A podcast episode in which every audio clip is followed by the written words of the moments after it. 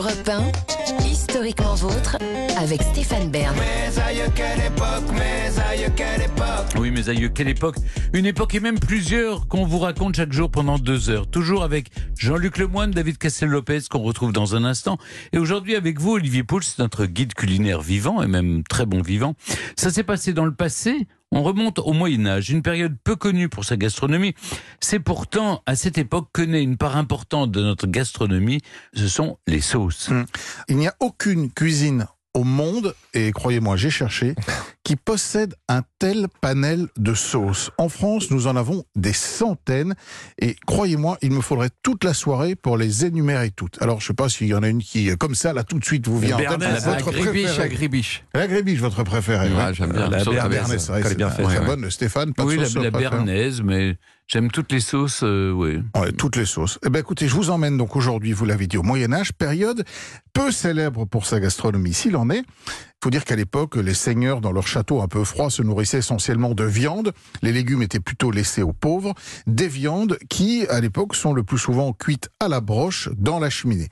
Mais en absence d'outils de conservation, comme le frigo, qui est quand même bien pratique pour éviter que les aliments ne se gâtent et que les bactéries prolifèrent, il faut trouver des astuces pour garantir la bonne hygiène des produits. Et l'une de ces astuces, c'est la marinade. En s'inspirant de la gastronomie romaine, on a parlé euh, il y a quelque temps de cela, le, le garum, qui est l'une des toutes premières sauces de l'histoire, les cuisiniers du Moyen Âge font mariner les viandes dans des mélanges à l'époque sucrés-salés.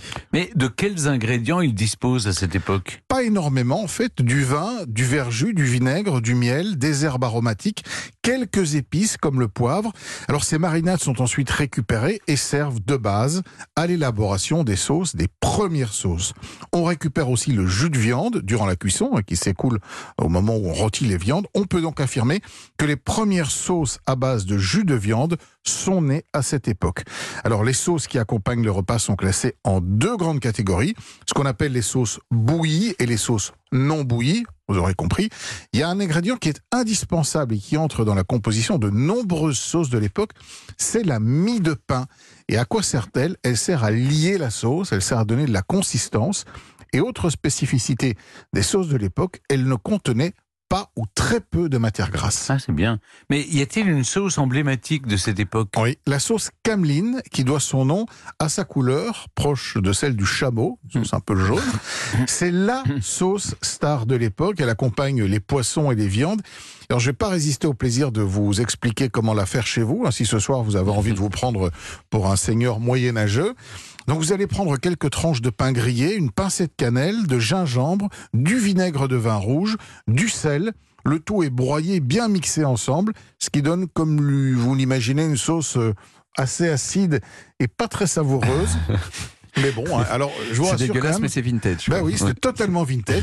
Je vous rassure, la sauce va évoluer au fil du temps. On lui ajoutera du miel pour contrebalancer justement cette acidité, du lait d'amande ou des raisins secs. Hum. Euh, On mange plus ces sauces moyenâgeuses. Aujourd'hui, elles ont disparu. Pratiquement toutes, euh, en tout cas la cameline, et je ne vois pas qui a très envie d'en manger une fois que je vous ai donné la recette, à l'exception peut-être quand même de la sauce poivrade, composée de vin et de poivre, on la trouve toujours, de la sauce Robert, composée elle de vin blanc, de vinaigre et de moutarde, ça c'est pas si mal que ça. Hein. faut dire que la plupart des sauces modernes ont été créées plus tard, au moment de la Renaissance. On élabore alors les sauces, et c'est bien meilleur, avec de la crème, du beurre, des fonds de viande, on commence les liaisons avec le roux, les émulsions, on voit apparaître la mayonnaise et ses dérivés. La cuisine française s'enrichit alors formidablement à cette époque. Au Moyen Âge, on comptait à peine une trentaine de sauces. Antonin Carême qui va entreprendre leur classification au XVIIIe siècle en dénombre alors près de 200. Et on peut aujourd'hui affirmer qu'il reste certainement au, au moins 200 sauces dans notre patrimoine. Un grand nombre de sauces. Merci beaucoup, Olivier Pouls. Dans un instant, c'est le début de la fin, ou le début tout court. Avant de partir, on remonte aux origines avec David Cassel-Lopez et son jacuzzi. Europe 1, Historiquement vôtre.